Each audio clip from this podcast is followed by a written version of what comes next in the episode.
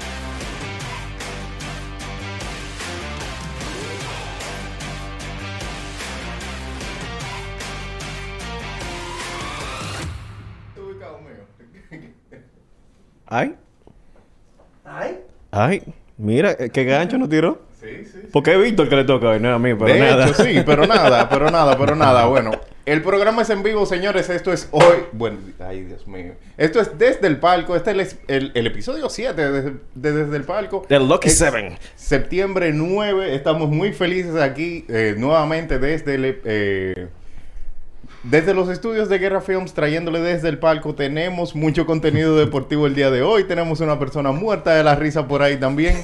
Muchísimas gracias por la sintonía. Yo soy Víctor Pérez. Héctor Mancebo. Víctor Fernández. Gabriel Olivares. Y juntos somos desde el palco. Ya, ya. No, no, no, no, no, no. ¿Qué es esto, señores? Bueno, Pero hay un Había- videito hay un por ahí. Hay, un videito por ahí ahí. muy chulo. Mira, tú sabes que por eso es que es importante. Tiene que tener mucho cuidado con las cosas que usted dice. Sí, son más con las cosas que usted no controla. definitivamente. Definitivamente. Las cosas que tú no controlas, mejor no digas nada. Exacto. y fue lo que le sucedió a el marciano. Así que dale play, Joaquín, ahí. Vamos a ver qué le pasó al marciano. Vamos a ver.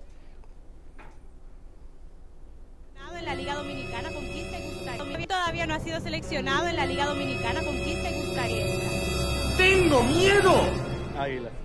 Águila. Es mi sueño desde que era pequeño. ¡Ay, a escuchar a las águilas ibaeñas! Dos mil años más tarde. El draft de novatos 2021 de la Liga Dominicana de Béisbol de malos. Santo Domingo ha dado inicio. Tres horas después. Seis horas después. ¿Y dónde está Jason Domínguez que no lo han seleccionado? ¿Eh? Bueno, Veinte minutos después. Ey, ustedes son malos. qué sucede. Estoy un poco nervioso. Ustedes son malos. No, no, no. Los Leones del Escogido seleccionan con el número 72 al outfielder de los Yankees de Nueva York, Jason Domínguez.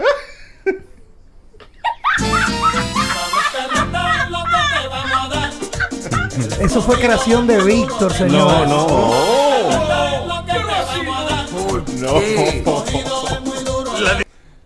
No, no, no, eso fue gracias a la gente de los cronistas, esa cuenta en Instagram que es informativa y bastante jocosa realmente en Instagram, de con todas las noticias que suceden en el béisbol invernal y los peloteros también a nivel. Ay, tú, pero es que no. y eso, Eso que, no faltó, que faltó ahí una foto que él subió el domingo, Jason Domínguez en su Instagram, con la gorra de los Tigres del Licey.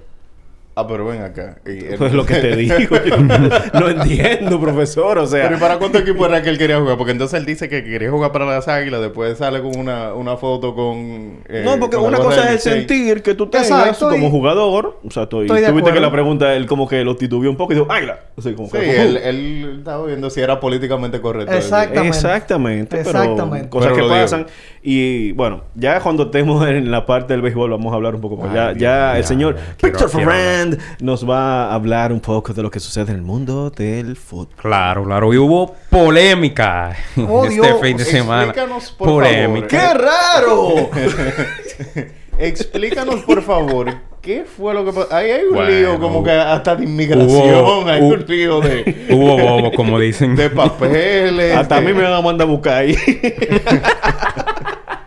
Háblame- há- háblanos de qué fue lo que pasó con, con Brasil y Argentina en ese Clasificatorio del Mundial de Qatar. Sí. Bueno, en ese encuentro de Brasil ante Argentina por la clasificación al Mundial de Qatar 2022, el partido inició y a los cinco minutos se suspendió. ¿Por qué? Esa es la gran pregunta. Bueno, se debe a que había cuatro futbolistas en total que no cumplían con las normas establecidas por la pandemia en Brasil.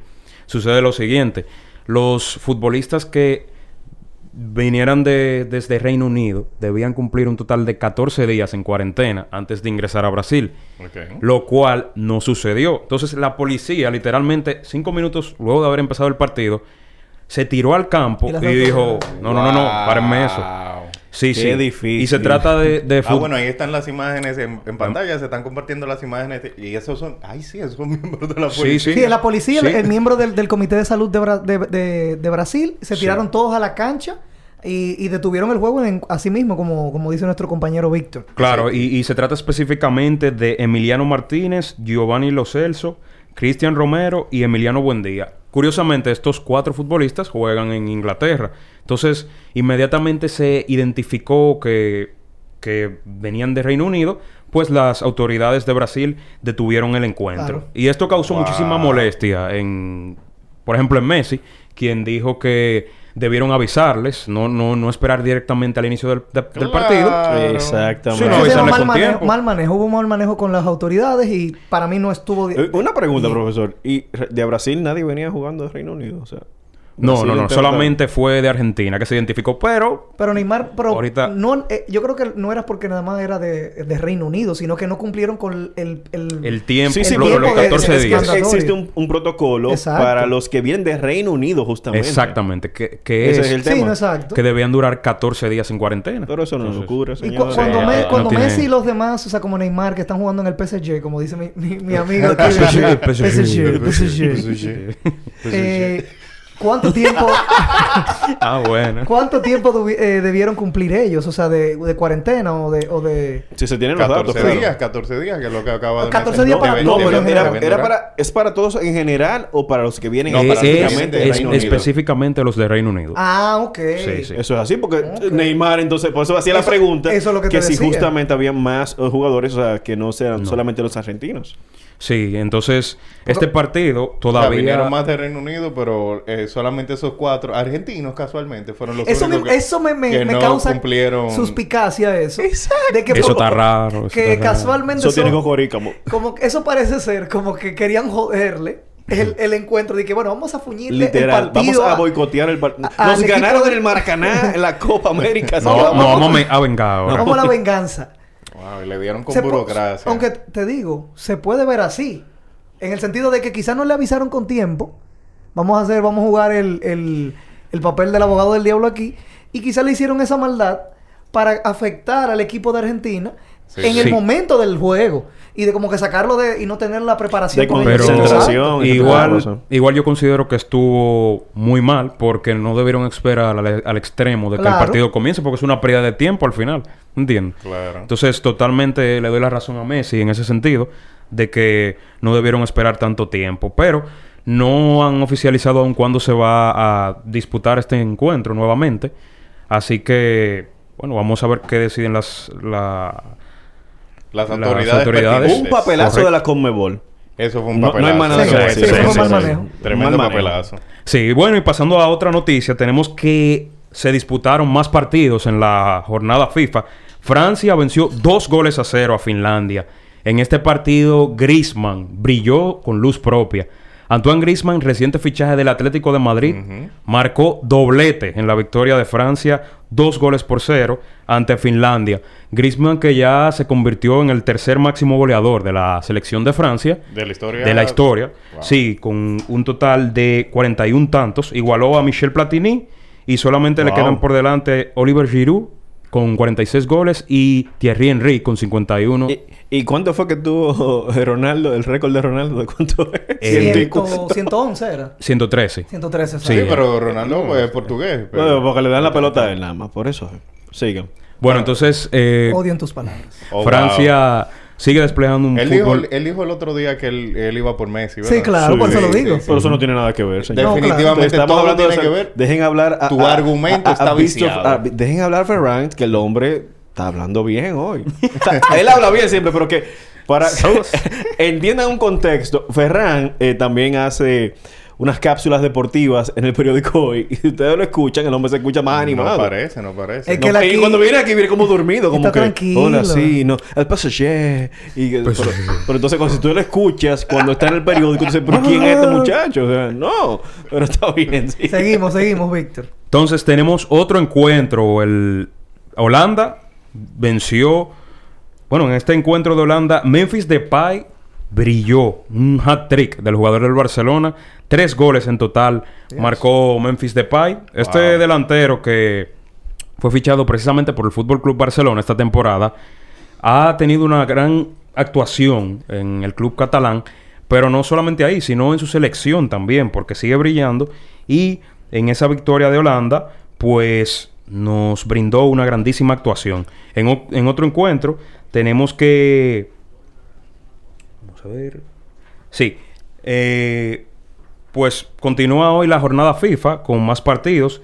Tenemos que Suiza empató 0 por 0 ante Irlanda. Inglaterra empató 1 por 1 ante Polonia. Y Gales empató 0 por 0 ante Estonia. Hoy también se están disputando encuentros de la Conmebol. Argentina juega ante Bolivia a las 7 y 30 de la Y noche. no hay protocolo allá de salubridad y cosas así también. Ahorita lo suspenden el Bueno, juego también. Ahorita, Oh, wow. corre. Cuando viene a ver. Brasil se enfrentará a Perú. Brasil a las ocho y media se enfrentará a la selección de Perú. Y actualmente un partido en curso. Paraguay está venciendo un gol por cero a Venezuela. Y Chile empata 0 por 0 ante Colombia. Y estas fueron las noticias de fútbol para el día de hoy. Entonces vamos con el tenis, porque ayer también hubo muchísima acción. Tenemos que Novak Djokovic sigue en la persecución de su título número 21 de Grand Slam. Que si gana, va a superar a Federer y a Nadal. Esa lucha está bastante reñida. Ojo ahí. Y no solo eso, sino que también conseguiría su el Grand Slam completo. Es decir, ganar los cuatro Los títulos cuatro- grandes en una misma temporada. Entonces, Djokovic venció a Berretini en el día de ayer y se enfrentará a Zverev en las semifinales. Ese encuentro se va a disputar mañana. Alexander Zverev le ganó en las Olimpiadas de Tokio 2020. Venganza ahí, Sí, puede, sí. puede. Ese juego va a estar muy interesante. Djokovic afirma que él no quiere pensar en eso, de que, de que él puede lograr esa hazaña de los cuatro grandes. Pero considero que eso él lo dice para quitarse presión, porque se está comentando mucho de quién es el mejor de la historia. Eh, y Djokovic ha, des- ha optado por no hablar de este tema. Entonces, yo quiero preguntarles a ustedes y a nuestro público, ¿quién consideran ustedes que, independientemente de lo que pase en el torneo, es el mejor de la historia del tenis? ¿Djokovic, Federer o Nadal? O Nadal. Pete Sí. Sampras. Eh, André Agassi. ¿Tú dices que, que sea el mejor de todos los Sí, tiempos? sí, sí, sí. Y los excluí a esos que ustedes mencionan porque es que no, no son los más galardonados. Entonces, Era fuerte Claro, en ese claro. tiempo. Ah, oye, esta No, era, tan, no. era tan Eh. fuerte la cosa que Agassi tenía cabello cuando comenzó y cuando terminó, ya tú sabes. Terminó calvo del estrés. Como el amigo aquí. Todo lo contrario a Lewis Hamilton, que comenzó calvo en la F1 Y ahora- tiene trenza. Es que los tiempos han cambiado. Te digo la verdad, yo estoy esperanzado que en este episodio 7, lo estamos diciendo ahora, Víctor no tiene cabello ahora mismo. Ajá. Y yo Ajá. esperemos que para el episodio 50, Wow. Víctor venga con trenza aquí y le pongamos la canción. Güey, güey, baja con con trenza, trenza". güey, con trenza, güey. Así Dios mismo. mío, Dios mío. No, no, no, no. no. Y eso que son del mismo equipo. Sí, sí, sí. so- somos, somos, somos del mismo equipo y casi con pueblanos. Pero la pregunta entonces, ¿Nadal, Djokovic o Federer. o Federer? Wow. ¿Quién empieza? Yo te digo ahí, yo me voy por Nadal. Aunque todo el mundo va a decir Federer, mayormente. O sea, en- no nosotros, sino en general. Sí, sí, Pero- hay, hay muchos dominicanos que simpatizan por Federer. A mí me gusta mucho Nadal. Yo simpatizo por Federer también, realmente. Yo, yo creo que Federer es como la excelencia de la excelencia. La en- perfección es verdad, Sí, el, sí. el tipo es como la, la... Sí, sí, sí. Entonces, sí. Él, tiene el- él es papá de manejo y todo también. Sí, no, sí, no, sí. a Federer también, ya, porque yo- No, pero di- diga No, su opinión. no, yo no- Diga- realmente diga yo no- su. No te dejes No, influenciar de la sociedad. no, no, no. Ni de nosotros. Claro. No, no, no. Tu opinión es válida, Héctor. No, en serio. Yo realmente en el, el tenis, yo lo admito, yo no sigo mucho el tenis. pero tanto que me hablan de Federer y cosas, pues Federer. Bueno, ya. ya. ya. Bueno, eso es cuando Eso tú se tienes llama- el equipo eso de, se de llama nacimiento. presión social. Exacto, ya. Gracias. Bueno, yo me voy a ir con Djokovic porque voy a dar un dato curioso incluso. Oh, oh. Claro, claro. ok, Dato Con número que hay que hablar. Datos curiosos con No, Víctor es- Ferran. es- es- ESPN Peso Stats and Info. Esto es como un, dato de, de esos raros. Ok, mira, al, al inicio del 2011, Federer y Nadal tenían 11 títulos de Grand Slam y Djokovic tenía 0. Entonces, ahora en 2021, básicamente ellos le dieron muchísima distancia en ese tiempo y ahora Djokovic prácticamente le sobrepasó porque Djokovic ha logrado ganar por lo menos dos títulos de Grand Slam en cada temporada. Lo que incluso en el, en el prime de Federer y Nadal, Djokovic ha logrado imponer su marca y imponer sobre ellos también, ¿verdad? La redundancia. Entonces, yo me voy con Djokovic en ese... Ok. Espérate, debate. Djokovic Ok. tiene 34 años. ¿Cuánto que tiene Nadal ya? No, ya, ya. Son- Nadal está- 36. no, no, ya- 35. 35. Bajo Federer cumplió 40 ya. Sí, Federer, Federer, ya- el papá Él de debe de ir por el camino... de- Bueno, ya casi debe estar retirándose porque está lesionado y... Sí, sí, ya, señores, eh, eh, desgasta. Eh, eh, Usted como practicante del Sí, sí. tenis, ¿qué tanto desgasta el tenis? Eh, sí, Usted, desgasta... no, va- usted va a jugar, usted no Pero- puede jugar mañana. Pero mírale, mírale la cara y él, él tiene 24 y mira, parece de 30. de- Tu hermano. tú alardeando que tú te ves como un niño. No, no, y- no. porque ahora te dejaste un chin la barba. No, que me está creciendo. No, no, no. No, mentira, Eh, mentira. Está acabado. No, pero desgasta muchísimo, sobre todo a nivel mental. Y, y ¿Es más verdad? a ese nivel, sí. sí. Mental, más Sí. que las rodillas. Bueno, para ese nivel sí. Ah, o sea, tú dices, habla, habla, La nivel sí, ah, sí, bueno, sí. ese nivel. Sí, no, sí. pero, pero a ti, ese ejemplo, cuando tú practicas Eh, tenis. es En que estos todo días, de hecho, de hecho, en las redes, eh, Ferran estaba subiendo unas fotos y tú crees que el tipo. No, no, no, no, no. Ey, yo juego desde los 8 años. Yo juraba que tú estabas de- vendiendo Uh. unas clases. Yo, yo estaba Ah, esperando ah, no. en, el, en, en la descripción a ver si era doy clases los domingos. Nada, nada, nada. De No le- 8 a 10. sa- sa- sa- Sácale el guante, muchacho. Si, si aparece un cliente. ok. Yo tengo problemas con el saque. Yo tengo un revés Ah. de maravilla, pero mi saque es Un malo. revés de maravilla. Oye, ¿cómo es que hablan esta gente? Tienen un backhand.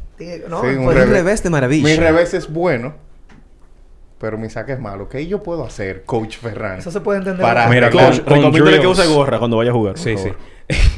no, con, con lo que se llama drills. Es decir, ejercicios diferentes para el saque. O sea, mecánica. Tú lo puedes mejorar. por lo menos dos o tres veces a la semana. Y jugando partidos. Muchos partidos. Muchos Sí, partidos. sí. Eso, Ok, es, ok. eso es. Cogiendo fuego. So, clase los domingos. Mm, bueno. No quiere cliente el hombre. Seguimos. Bien, santo, señores. Y vamos a pasar ya al béisbol. Y es que en el día de ayer se, se celebró el draft del IDOM 2019-2020 y 2021-2022. Y qué gran sor Bueno, sorpresa en el sentido, por cuando vimos el video de inicio. Malo que tú sorpresa. Eh, eres, malo no, no, no malo, no malo. Lo- hay que decirlo. Jason Domínguez es el top número 10 el top de lo- del top 100 de prospectos de MLB. Está en el puesto número ¿Y 17. por qué lo eligieron tan bajito? O sea, tan alto en este caso. No sabría decirte por qué. Bueno, te podría decir que como es de la franquicia de los Yankees, en este país se caracteriza que los jugadores de los Yankees de Nueva York no suelen jugar béisbol invernal. Ok. Los Yankees protegen mucho su talento. Sí. Entonces, tal, tal vez por eso, ya viendo los jugados, eh, los equipos, Jason Domínguez es un batidor ambidiestro, centerfield, apenas eh, está jugando ahora su primer año en, en la Rookie League o en, en clase A, Exacto. que ni, que ni siquiera llegó a jugar la... eh, él fue directo al juego de estrellas de novatos sin haber jugado todavía eh, en Estados Unidos el, el invierno. Pero, Pero, el, pero Jason la- también es un muchacho que tiene un cuerpo. El marciano le dicen. Le dicen porque que realmente tú ves a Jason Domínguez no parece no parece ni siquiera un pelotero, él parece como otra cosa porque es grande y, Y corpulento. y muy corpulento. Eso se podría decir de Kyle Schwarber, por ejemplo. sí, de También, Boston. pero- que- no, o sea, me refiero al contexto Sí. del físico, que es, vamos a decir, este tipo de jugadores antiguos, de los tiempos de Baby Ruth, que no eran, que tenían esa gran condición física como un Jack. Bueno, Stanton es otro nivel. Sí, ya Pero no, ya va- vamos a decir, o sea, eh, el, el tipo de, de jugador que es. Pero sorprendió que Jason Sí. Domínguez, siendo un prospecto tan cotizado, fue elegido en la tercera ronda por los Leones del Escogido. Pero el pick número uno se lo llevó las Estrellas Orientales con Marco Luciano. Marco Luciano es el top el prospecto número 5 de toda la MLB y es el número uno de los gigantes de San Francisco. Wow. Los eh, líderes de la conferencia de la división del oeste de la Liga Nacional y firmó en el 2018 por 2.6 millones de dólares.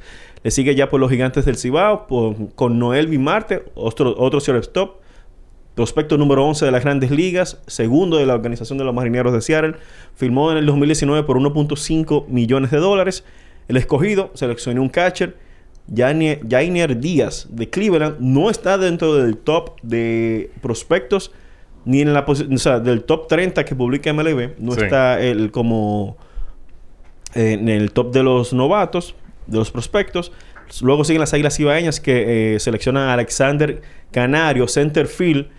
Aprendete ese nombre, ese nombre es importante. Alexander Canario. Alexander, Alexander Canario, Canario. Centerfield. Exacto, está en el roster de 40 de los Cachorros de Chicago y llegó a Chicago procediente a los Gigantes de San Francisco en el cambio que llevó a Chris Bryant a los Cachorros, Para que tú a veas. San Francisco. Para que tú veas. Sí, porque Chris Bryant fue cambiado por dos novatos, eh, ya el Alexander Canario y no recuerdo el El nombre Can- del Canario tercero. fue uno de esos jugadores, de esos cambios extraños que pasan en grandes ligas, que cambian un jugador y, te, random. y te cambian y te dicen, ah, por un jugador a ser A nombrado, ser nombrado más tarde. A ser nombrado más tarde. Este, este fue uno de los jugadores que fue a ser nombrado más tarde. O No, desde, ese- el principio, desde el principio se supo. Desde el principio se, Se sabía. que ah, por, ok, ok, por él y el otro jugador que realmente no recuerdo el nombre. Y los Tigres del Licey se seleccionan también a Orelvis Martínez, un shortstop tercera base de Toronto. Es, está en la posición número 47 del top de prospectos de grandes ligas y es el número 3 de la organización de los Toronto Blue Jays. Y en- firmó en julio 2 por 3.5 millones de dólares en el 2018. Epa. En el draft realmente es una lotería. El Mm. draft de jugadores novatos, tú no sabes cuáles jugadores de esos van a jugar aquí. Te pueden rendir fruto en esta temporada como en la dentro de tres años o, dentro, de cinco 10 años. años cuando... Dependiendo, exacto, porque el roster es muy amplio y es por la complejidad de jugar béisbol invernal. Una liga que tiene roster. ¿Por qué te está botezando, profesor? Ahí? Yo. El roster. No, que tu Dios contenido mío. es aburrido. Es aburrido. Nah, el último fue de los campeones, de los toros del este. Hay que decírselo así, profesor, porque venga acá. No, no, no, Fue es que- Robert es que Poisson. té ahora mismo. Robert Poisson es el top número 10 de la organización de Oakland y firmó por un bono, igual que el marciano Jason Domínguez, en el 2019 de 5 millones de Wow. dólares. Así que esos son la primera, los primeros picks de selección del draft de Lidom. Es importante que lo publicamos también en un post en nuestra cuenta desde el palco. Nos pueden seguir desde el palco RD Arroba en desde Instagram. Palco RD. Y que Winter Ball Data publicó que los jugadores que mejor le han rendido a de seleccionados del draft a jugadores eh, a los equipos dominicanos son los gigantes del Cibao. Pero el que le ha rendido mejor, o sea, los que más tiempo han jugado, ese es el, el- concepto. Pero los que mejor le han rendido, o sea, los que mejor han, vamos a decir, conectado hits, Los que se han destacado más, Los mejores números. son los Leones del Escogido. Para que tú veas. Y- Y, importante, importante destacar que el- la Liga Dominicana de Béisbol inicia el miércoles 27 de octubre. Un total de tres partidos. Y el partido inaugural se celebrará en el Estadio Cibao, enfrentando a, los, eh, a las Águilas Cibaeñas y los Gigantes del Cibao. Así es, mira, me- justamente gracias Joaquín por ese... eh, aquí tenemos una imagen de un leaderboard de la era del draft que preparó Winter Ball Data, donde Son sale... tremen- son tremendos ellos, Tremendo. Ball Data. Rubén Sánchez, tremendo trabajo ha hecho con Winter Ball Data. Eh, y uno se pregunta, desde la era del draft, que fue en el 2002 Ujú. hasta la fecha, ¿cuál ha sido el mejor jugador a nivel de ofensiva? Wow. Mencióname el nombre. A ver. Eh, ¿Quién ustedes creen que sean de la era del... Bueno, y todos vimos- hemos visto ese béisbol invernal del 2002 para acá. Sí, sí. Eh, Mejor nivel- jugador ofensivo. Ofensivo. Erika Iván. No, sigue. Sí, Eric Ibar, tú dices. Sí, digo yo. No, de verdad yo no tengo un nombre en específico. Por- me, me suena Eric Bar. Eric Bar me puede ser uno. Porque una persona que siempre ha sido constante. O sea, en el sentido de que siempre ha ha, jugado. que ha jugado mucha Exacto. pelota local. Pero... No, no, no. Mira, no te, para que no tengo un nombre. Le, le faltan nombres. pero no, no. pero- ¿Ferran? Y Bonifacio, él... No, yo creo No. que el capitán yo creo que es de Los, O él- los- o él llegó. oye, los mejor, los, el mejor jugador o los mejores, vamos a decir, a nivel de ofensiva, han sido Anderson Hernández, De los menores. que es el líder en hits con 504. Está líder también en anotadas, 200 y, y algo. Y el líder realmente absoluto a nivel de ofensiva es Juan Francisco. Ah, claro, O sea, de los gigantes. El ¿verdad? caballo. Sí, él era de los gigantes, después Bueno, pasó a ser el caballo azul y luego está el, el, el caballo que regresó a su casa.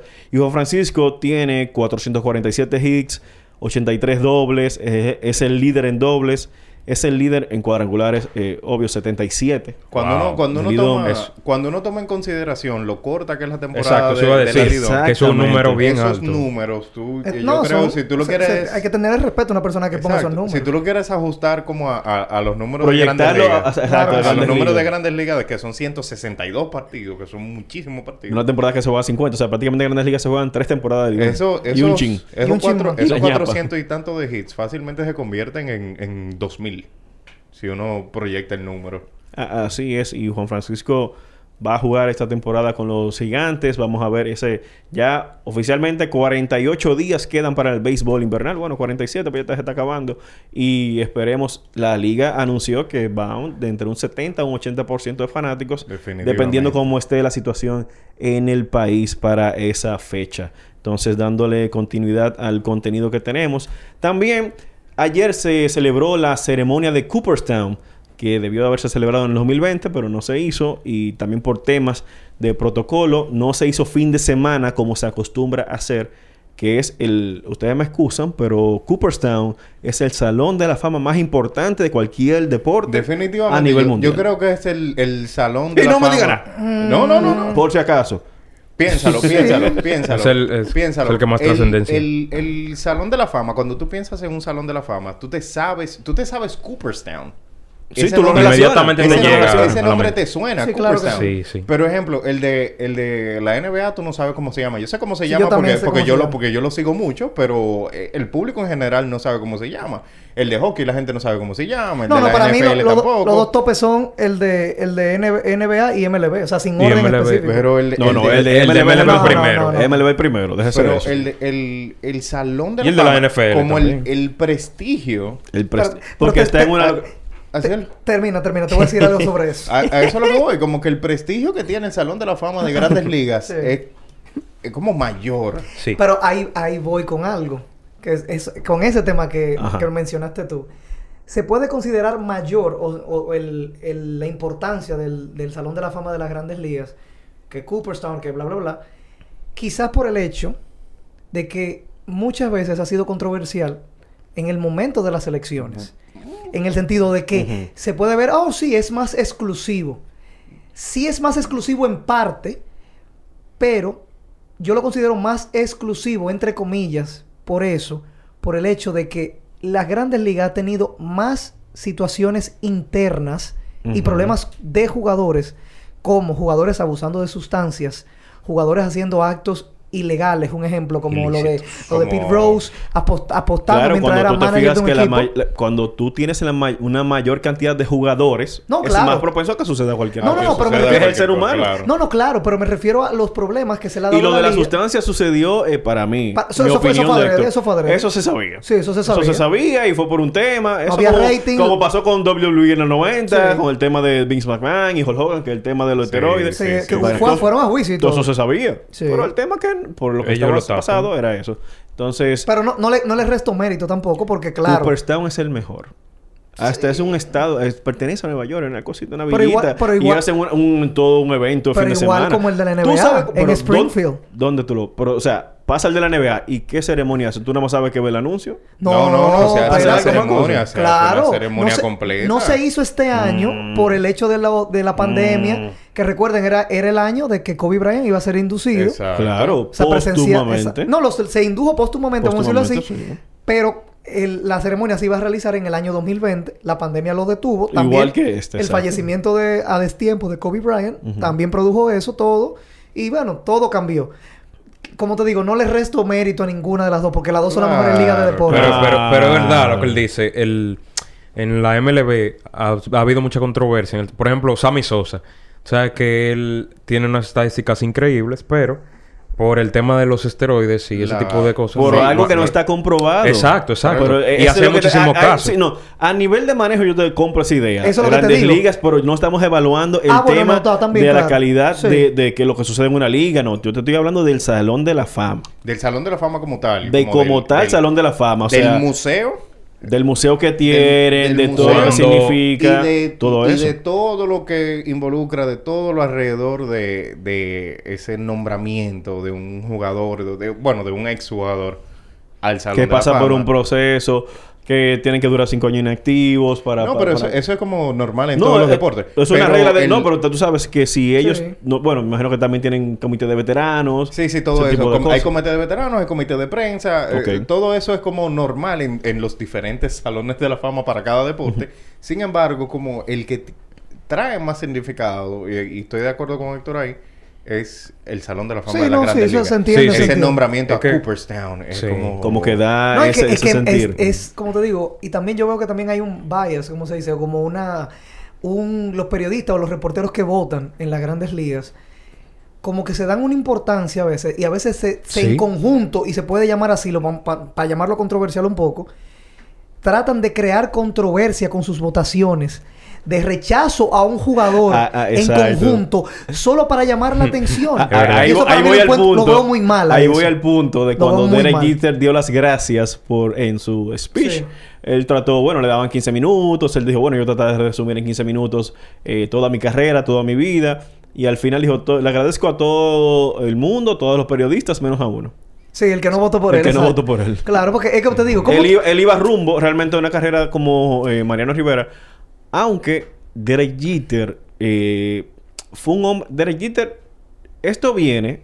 A, yo estaba escuchando un programa abriendo el juego, bueno, esta mañana, De nuestros amigos. de nuestros amigos de Bian Araujo. Bueno, pésame para Bian de la, por la muerte de su abuela. Pero ahí estaba Ricardo Rodríguez y Marega. Que no me acuerdo el nombre, pero Marega. Y él trajo a colación, Derek Jeter fue un buen jugador que tuvo una gran carrera. Sí, no fue un excelente jugador. No fue un excelente jugador. Él tuvo suerte de que cayó en los Yankees. Yo estoy de acuerdo contigo y soy, y yo soy yanquista. Soy Qué yanquista. raro, señor. Un yanquista Él no- decir él no fue el mejor porque- shortstop. y- y- Es en serio, porque Derek Jeter con- eh, Wow. coincidió en una, en una era con Nomar García Parra, Miguel Tejada y Alex Rodríguez. Que Sí. para mí... Que Alex Rodríguez era el mejor. No, no, no. Eso no, eso no hay comparación. De y lejos. nosotros dos bateábamos más, más que Jeter. Esa- no hay comparación en, en defensa o en posición de, de shortstop que, que Alex Rodríguez en comparación con ninguno de ellos. Eso es imposible. Y como bateador, imagínate. De No, poder, Alex Rodríguez cosa- era, era otra cosa. Pero lo que significaba Derek Jeter, los, momen- los Exacto. momentos grandes que tuvo. clutch. Y su, el no, y- clutch. y, su imagen Y de, la de una persona que no, ten- no tenía problemas No le quitaron un chismecito. Se sabía así de que, que él era uno de los dos jugadores de Nueva York que le mandaban los números a la gente. A todas las mujeres, en una pelota. ¿Me da la A que no te firma? Le mandaba el número, pero bueno, es otra cosa ya. No vamos a entrar en son, ese detalle. son eh, ¿cómo se dice? Actividades extracurriculares. Extracurriculares, sí. Y la en diciembre, para finales de año, bueno, a partir de ahora en octubre, ya en diciembre empieza a nombrarse las boletas de la clase del 2022. Y ahí le voy a mencionar ciertos nombres. Tengo Usted un me va, dolor- usted tengo me un va a decir con- quiénes, con quiénes entran ahí. Carl Crawford, de Tampa. Sí. Prince Fielder. No, Ryan Howard. sí. Per- eh, jo- Tail- per- per- per- perdón, perdón. Dame a mencionarte los nombres, ¿verdad? Dame los nombres. Tim Lincecum. Sí. Joey Nathan. No, Jonathan Papelbon. no, Jake Peavy. no, AJ Persinski. no, Jimmy Rollins. no. David Ortiz. Sí. Y Alex Rodríguez. Te faltó Mark Teixeira, no lo mencioné. Ah, y tercera también. De ahí, te, de los Yankees. de ahí te los digo, de ahí, de ahí, te lo voy a decir yo primero. Ryan Howard se lo merece. Tim Lincecum se lo merece también. David Ortiz, Alex Rodríguez y ya. Bueno, Si yo tú me me quedaría elegir- con dos. Realmente, nada más esos cuatro. No, no, yo te puse Sí, no, cuatro solo tuyo, por- porque eso, eso hay que ir más profundo. Exacto, pero si fu- tú me pones elegido, aunque sean dominicanos coincidencialmente o Sí. tengan raíces dominicanas como Alex Rodríguez en este caso, David Ortiz y Alex Rodríguez, ahí no hay que buscarlo, Esa- pero Totalmente. seguros, sabemos- pero- mira, ok, de, Pero- de esto, de, esto de, de Salón de la Fama seguro, Sí. cuando entra esa clase de Salón de la Fama, tú ves los jugadores, los que son elegibles, y tú dices, o sea, como de conocimiento general, por osmosis, tú sabes que fulano y fulano van seguro. Sí.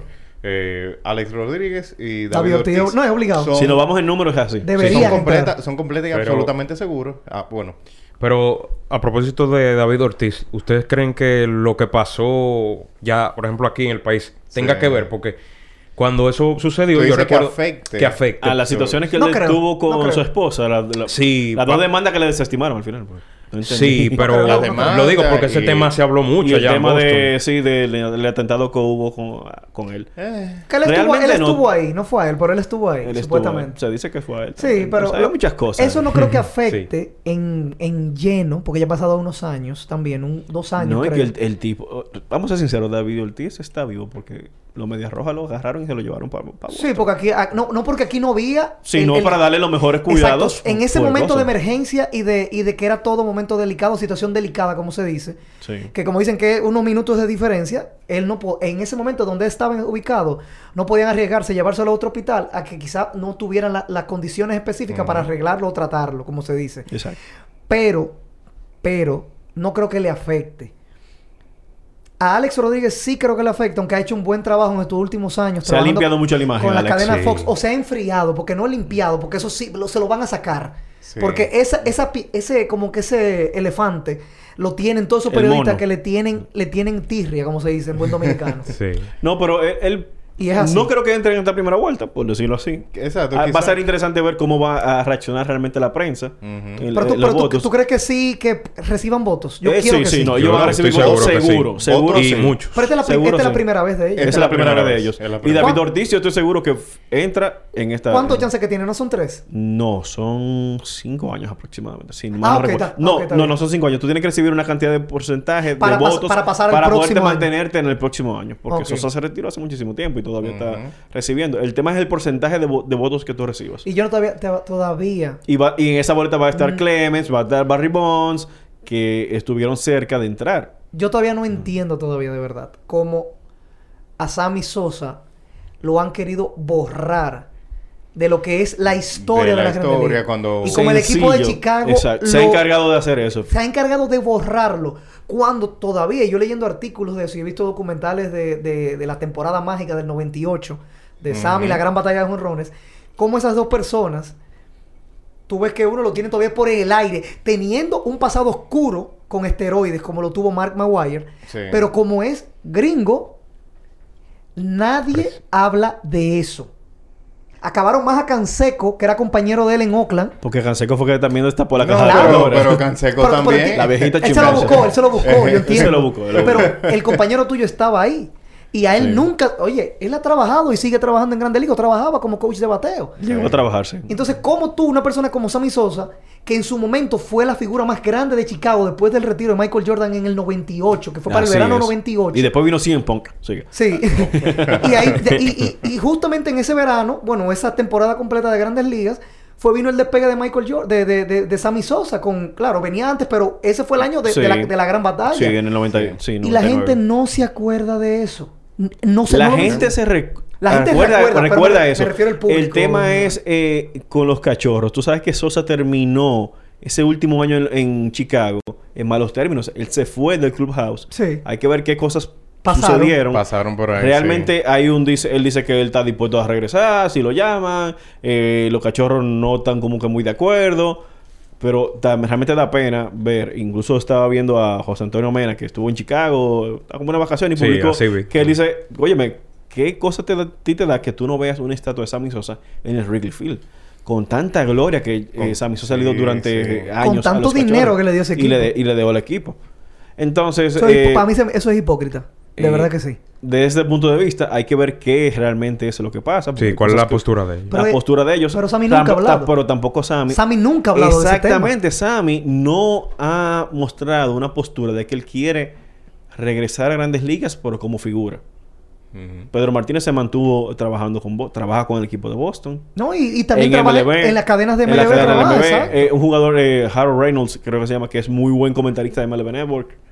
También, o sea, hay muchos jugadores que se han mantenido ahí hablando. Tal vez Sosa por el tema del inglés, porque está en un nivel de más de empresario, de, de- decirlo así. No se interesa tanto. Entonces, no van a... a- a- él, Sí. no, él no pone de su parte. Yo entiendo que tiene que hacer las cosas parte y parte. Y hay un tema de orgullo. Que tiene que salirle. Y también él puede estar dolido por todo lo que sucedió, porque recuerden que toda esa camada de jugadores que se vieron involucrados en temas de esteroides, a ninguno se le comprobó. Porque ya estaban retirados. Bueno, Palmeiro fue el único que fue a testificar en el Congreso, que dijo que no, y después salió, Y salió Clemens también, que, positivo. tam- que también fue y Clemens. a testificar. O sea, y fue Clemens, fue Maguire, ya Maguire y Sosa estaban retirados en ese momento, y ahí entonces quedó. Y ya esto fue todo en la parte del béisbol. Y. Mucha vamos noticia, a hablar, señores, uff, la, el Eh. mundo del wrestling. El tema que le gusta a mi amigo. Story time Héctor. with Gabo Olivares. Bueno, señores, en el día del domingo, señores, tuvimos uno de los eventos más importantes de los últimos años en el mundo de la lucha libre, el Pro Wrestling Internacional, con el evento que habíamos eh, dado nuestras predicciones de las peleas más importantes o más interesantes del fin de semana, del evento de All Out de AEW, en donde dijimos un par de predicciones y también eh, algunos spoilers de algunas cositas que se iban a suceder, que lo hablamos justamente. O sea, me encanta cuando nosotros, por estar bien informados, podemos hablar un poquito de unos temas y se dan. Hasta ahora todo se nos ha dado, se nos ha dado a nosotros aquí y lo doy a todos. No lo digo de que Gabriel, que yo lo dije. Lo digo porque somos parte de un equipo. Como el debut de CM Punk en el AW Rampage, que eso ya era de esperarse. Eso Sí, era muy eso obvio. sabía Eso yo. se Era muy de, que, de que reservaron el, el United Center exacto. únicamente para eso. Para eso, no. Eh, este fin de semana fue muy, muy bueno, de verdad que sí. Para hablar poquito de, de lo que sucedió, eh, CM en su regreso al ring desde el año 2014, eh, al principio derrotó a, a Darby Allen, al, al joven nuevo talento de AEW. Pero al principio en la pelea yo me lo encontré súper, súper fuera de forma. Como debe Son estar. siete años, Son bebé. siete años aunque tú entrenes y demás. No es lo No es mismo lo cuando tú mismo. estás En vivo. en vivo, ya Y peleando. recurrentemente eh, peleando. Exacto, exacto, no es lo mismo. Esa, ese, ¿cómo se dice? Ese cardio no es el mismo. Yo me sorprendí mucho después, o sea, cambió un poquito la- el estilo de la pelea, se, un poco, se volvió un poco técnica en un momento, y de verdad lo supieron manejar. Para una persona que tiene tanto tiempo fuera del ring, que no se había asomado en un ring a nivel, a ese nivel tan grande, de ta- con tantas expectativas, con Así tantos es. fanáticos viéndolo, y con tantas personas comprando el pay-per-view que estaba, que estaba a 19 dólares. 19, estaba. 20 Dice- dólares. 20 19.99. Dice Manuel Rodríguez de por ahí que esos huesos no se pegan. Exacto, no, eso no, es lo mismo. No, papá. no, es lo mismo no. ya. Y como te digo, fue un buen evento. Luego también vamos a hablar de la pelea de, de parejas, que para mí fue una de las mejores que he visto en mucho tiempo. Realmente esa fue la mejor pelea de la noche. Sí, eso fue la mejor pelea de la noche. Eh, la pelea de los Young Bucks con el equipo de los Lucha Brothers, de los hermanos Rey Phoenix y Pentagon. Cero miedo. Eh, eso fue algo épico. Una pelea de una jaula que fue increíblemente eh, no aburrida. No, era, no. era, tenía un pace, o sea, un ritmo de pelea que una persona que no conoce o no es fanático de la lucha libre, tú le presentas un poco de esa pelea, se la pones a ver, vamos a verla, mira, le explicas un poco. Y esas son de las peleas que yo siempre digo que, que tú puedes recomendar a una persona que no es fanático de la lucha libre. Para que y se la- enganche. Para que se enganche o la disfrute. La pueden buscar, eh, ahí eh, hay highlights en YouTube que no están prohibidos ni nada, son legales, lo pueden buscar. Y le, y le va a interesar muchísimo. Eso igual como la pelea de Shawn Michaels y el Undertaker en Ah, WrestleMania en 25. Re- WrestleMania 25. Que para mí eso fue una de las mejores peleas que yo he visto en mi la vida. historia. Sí. Sí, sí, sí, sí. sí. Eh, y como Y la digo- 26, pues yo la Sí, repitieron no, el la- año en- siguiente. En, Texas, al año, al año Texas. siguiente la, rep- la repitieron para el retiro de Shawn Michaels del, del ring. Eh, Sí, porque después regresó. sí, regresó para... Regresó acabado. En Arabia Saudita, Ajá. señor, el dinero hace cosas. el di- el dinero te hace... Por la la plata, plata, baila el baila- mono. O baila el luchador en ese caso. Exacto. Mira, y hablando de que esa lucha fue tan interesante, eh, Penta se salió del personaje cuando ganaron los títulos. Sí, se fue a saludar llamó- a su hija y a- todo. Llamó a sus hijas. es verdad, en serio. y o sea, él estaba se- se, se notó que salió del personaje. Y a la no hija se eso le manchó pasa. la ropa y toda la cara, un chin. Porque ella tenía sangre y ella le dio un abrazo y un besito a su padre, la más pequeña, y ella se le, se le manchó un poco de sangre a la ropa y él y después... se- Le dijo de que eso es mentira. No, y, y para que sepan, una persona cuando si la vieron o se, la pueden ver en la repetición, eh, en las luchas, eh, para que entiendan esto las personas que trabajan en producción, los árbitros cuando están en, en- después de una pelea y demás, ellos son los como dicen lo que- lo- los, los que guían a los luchadores en parte con el tiempo. Ellos tienen unos audífonos, unos micrófonos como dicen de la CIA, del FBI, que son pequeñitos, que los mismos, eh, los mismos productores que están atrás son los que le dicen, mira, corta la pelea, está muy larga ya, el, el público no está reaccionando, mocha la pelea y demás. En ese momento precisamente cuando Penta se sale del personaje, ya ellos estaban un poquito cortos de tiempo porque le quedaban otras peleas. O sea, creo que le quedaba la pelea principal y el segmento final, que lo vamos a hablar Le, queda- ahora mismo. no, le, le quedaba la pelea de... Creo que era la del Big Show. Sí, por el Big Show esa Sí, pelea pero era una pelea que estaba ahí y quedaba la del evento Exacto. principal. Era- La, la pelea de Kenny Omega contra, contra Christian Cage. Pero resulta, si se fijan y buscan esa parte de la, de, de la pelea, al final, el árbitro va y varias veces se le pega. Él hace así como que se le pega a... a- Sí, él dice, estamos rápido. vamos, sube vamos, la rampa ya". porque ellos lo que estaban buscando como productores era la, la toma de los dos luchadores levantando los, los, Los títulos, títulos, los títulos en pareja que acababan de ganar para la toma, tú sabes, para la prensa y demás. Sí. Y tú le veías el, el apuro, tú ves el, el árbitro le decía como que, vamos, vamos. Y en una iban a devolver a las niñas para, la, para las gradas. No, y se él, la y él llevaron, le dijo, ven, llevaron". llévatela, llévatela, porque eso va a tomar más tiempo. Claro. Llévatela para arriba y, y posa con ella ahí, no importa. Wow. Sí, no, porque los árbitros son así siempre. Y cuando gana una persona, también un luchador, o lo que sea, los árbitros mayormente, para esos tiros de cámaras importantes, de que subidos en la tercera cuerda celebrando, tú te fijas bien en, la- en los planos al- a- abiertos. Los árbitros están- son los que le hacen la seña, como que cuando le dicen, ahora va, va a pasar ese tiro de cámara, le dicen, ahora posa. Y a la cosa, ellos muchas veces son como lo, lo que. Oh, lo que ellos lo solo- ellos guían, Lo ellos guían. Y Ey, entonces. pues, si ustedes quieren aprender cosas así de lucha, van a hacer una serie que se llama Hills. Sí, que eh, dan por tres episodios que va ahora mismo. va a cuatro. Cuatro, cuatro. Sí, ya lo estoy viendo. No, yo estoy esperando que se acomode. Pero a mí no me gusta es interesante, es interesante. Y entonces, para cerrar, Kenny Omega derrotó a Christian Cage en la pelea titular del evento. Ese una pelea, segmento. fue una pelea muy buena. Y como habíamos eh, Pronosticado. pronosticado, exactamente. Bueno, ojo, Christian Cage. Dio un la tipo talla. que tiene casi 50 años. Dio la talla. Y Sí, t- sí, dio sí, la talla. Dio la talla en esa pelea. Dio la talla. Y después de la pelea, vinieron los, los el equipo de The Elite. The Elite. Los John Bucks, eh, Carl Anderson y, y Machine Gun. Estaban todos ahí hablando, celebrando la victoria.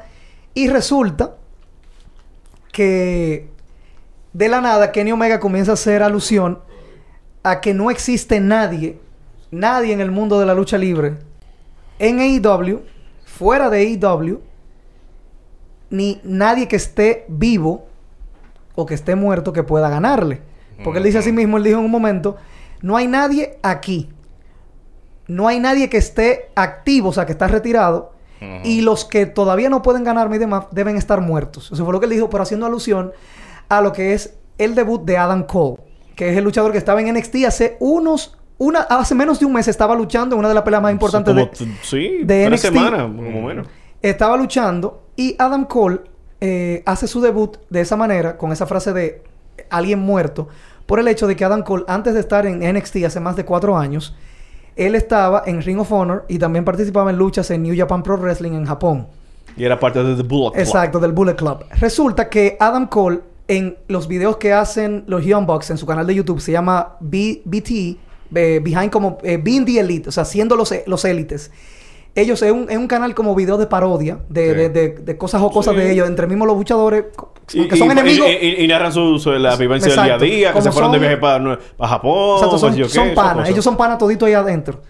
Entonces, hace cuatro años, cuando Adam Cole dejó de, de, iba tra- de trabajar con ellos, en ese momento ellos le hicieron una despedida y supuestamente lo mataron.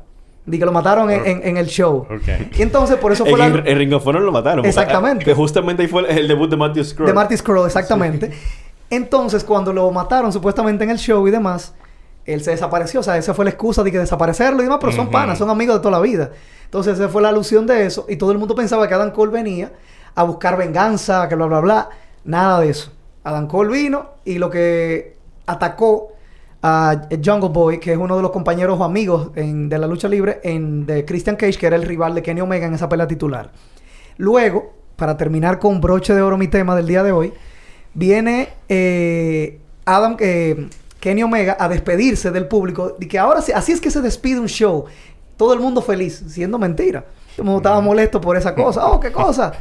Llamando la atención. Y ahí mismo lo interrumpe el, para mí, el mejor luchador técnico del mundo.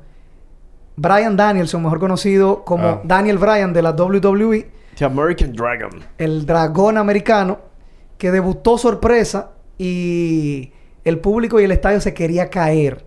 Eso era increíble. La gente se lo esperaba ya porque se había filtrado información y aquí como lo dijimos que eso es lo que venía. Y nada. Eso fue épico. Espero que puedan buscar la repetición. Y eso es todo con ese tema de lucha libre. Ahora, señores, para cerrar todo, que yo le dije que tenía un tema sorpresa. Sí, sí, sí. El hombre tiene como una semana creando una expectativa, diciendo que él tiene un tema sorpresa. Quiero escuchar sus opiniones y sus reacciones. Diga. Rápido. Habla. Tenemos dos minutos. Está Dale. bien. ¿Es WWE una empresa de entretenimiento y dejó ser WWE una empresa de lucha libre? Porque ¿Sí ya yo no? yo no la veo como una empresa de lucha libre. Es una empresa de entretenimiento. No, pero- Ellos mismos se catalogaron Sport Entertainment. No, no, no. Y no de, de entretenimiento deportivo, sino en general. Ellos ya, si se fijan, ellos no están enfocados ya en lucha libre en sí. Ellos esta misma Se semana... llaman los segmentos. Esta misma semana La anu- historia. anunciaron un crossover con Netflix de un show interactivo Con The de- Undertaker. de Undertaker Ah, sí, Sí. sí, y sí, New sí. Day. Entonces, la pregunta es a ustedes: ¿creen que WWE ya dejó de ser una compañía de lucha libre a ser una compañía de entretenimiento solo? No, de- no de deporte Sí, sí, ya entiendo, entiendo. Eh, ¿Qué opinan sí, ustedes? Yo entiendo, Sí, yo entiendo sí. que sí, yo entiendo lo Sí. mismo. Y, de- y yo creo que ellos sentaron la base de, de esa transición cuando hicieron el cambio de WWF a WWE. En, Pero- ese, en ese mismo momento, hace ya... 2002, fue en el 2002. muy 2002. justamente. eh, ya hace ya en el 2002. Yo creo Casi que en ese 20 momento años. ellos sentaron las bases para poder expandir la marca a cosas que ellos ni siquiera en ese momento sabían que iban a hacer. Sí. Ellos simplemente cambiaron el nombre, cambiaron la temática, cambiaron la imagen, cambiaron todo para poder expandir al producto claro. a cosas que se salieran fuera de lucha libre. Sí, exacto. De, de que salieran estrictamente de lucha libre. Ellos sentaron las Sí. bases hace, eh, bueno, ya 20 años casi. Eh, pero hoy en día es completa y absolutamente eh, más que solamente lucha libre. Exacto, es entretenimiento. Sí, Por eso te digo que, 100% Entretenimiento que tú, que tú puedes comparar AEW, que claro, una compañía nueva, tiene casi dos años y pico, vamos a decirlo así, va para tres. Y tú notas la diferencia de una compañía que está enfocada en lucha En el libre y darle lo que los fanáticos piden a una empresa Antes que que te escucha o te hace caso en parte, pero tú no sientes esa conexión de que te están escuchando y te hacen caso. Ok, bueno, por eso mismo, por esa misma razón, entonces, es que Kevin Owens, o Kevin Steen, Puso- como se llamaba, eh, él un- tenía una cláusula para el- hasta el 2023 y salió hasta el... dos- va a salir en enero 2022. Ese es el rumor. Y no, y sé no si- nos sorprenden eso, y por ahí viene... No, y él fin. puso un tweet y luego lo borró. Que él puso unas coordenadas. Y esas coordenadas es eh, la coordenada del monte Rushmore en Estados Unidos, donde están Sí. los presidentes, los, los grandes sí. presidentes de Estados Unidos. Eso era un grupo que él tenía con Adam Cole y los Young Bucks en Ring of Honor. Se llamaba Mount Rushmore, así mismo. Y como te digo, eh, es. eh, eh, todo el mundo se está yendo para allá. Y esta semana Mick Foley lo dijo también, para cerrar con eso ya Le, le tiró caliente. que Mick la Foley. WWE no es ahora mismo atractiva para una persona que quiere crecer en el mundo de la lucha. Que quiere crecer en el mundo de la lucha libre. Carrion Cross. No, y Booker T lo respondió en el día Pero de hoy. es cierto, Dijo que es sí, cierto. que lo Y apoya. míralo ahí, Ema- Emanuel eh, Rodríguez, Rodríguez, también sí. opina lo mismo, que realmente, bueno, Sí. él piensa que la realidad es que todos los deportes en general, Claro que sí. claro, son un show, son Sí. un espectáculo, uno es fanático y uno lo que está consumiendo entretenimiento. Muy cierto. Eh, porque la vida da vueltas y a veces uno destreza y necesita un espacio para ventilar y los deportes y los espectáculos te traen todo eso. Eh, pero sí, Emanuel, yo estoy de acuerdo contigo también. Igual, eh. yo también, claro Eso, que sí. Yo eso, totalmente de eso, las bases, Hace como te digo, se sentaron hace mucho. Y para que ustedes vean, dice Manuel también que desde la adolescencia, viendo lucha libre y no sabía eso, haciendo alusión a lo que comentó Gabriel, que Gabriel es el profesor. Por eso cuando dice en la entrada dije, es un tiempo de historia con Gabriel Olivares. Él sabe por qué se lo estoy diciendo. Pero nada, mi gente, recuerden que este fue el episodio número 7 de Desde el Palco. Recuerden seguirnos en nuestras redes sociales Desde el Palco RDR. Suscríbanse al canal de aquí de Guerra Films. Disfruten de todo el contenido que hay. Ahí está Mood Sounds para los que les gusta la música. Está el podcast de, Rock, de Rockstar. Está Ofos de comida. Gamers está Cast. Potenciando Sin Filtro. Gamecast. O sea, un sinnúmero de contenido que tenemos aquí para todos ustedes en Exacto. Guerra Films. Así que nada. Esto fue todo. Despídanse, chicos, por favor. Señores. Este primer episodio que. Víctor Pérez no habló casi. No, me, me tímido, pusieron, me pusieron un bozalo y me pusieron un bozalo. Fuera de cámara me amenazaron. Pero nada, me nada, que chicos. No podía hablar mucho. Nada, hasta la próxima. Nos vemos el próximo jueves, Dios mediante. Así que pórtense bien, chicos. Bye bye. Hasta luego. Hasta luego.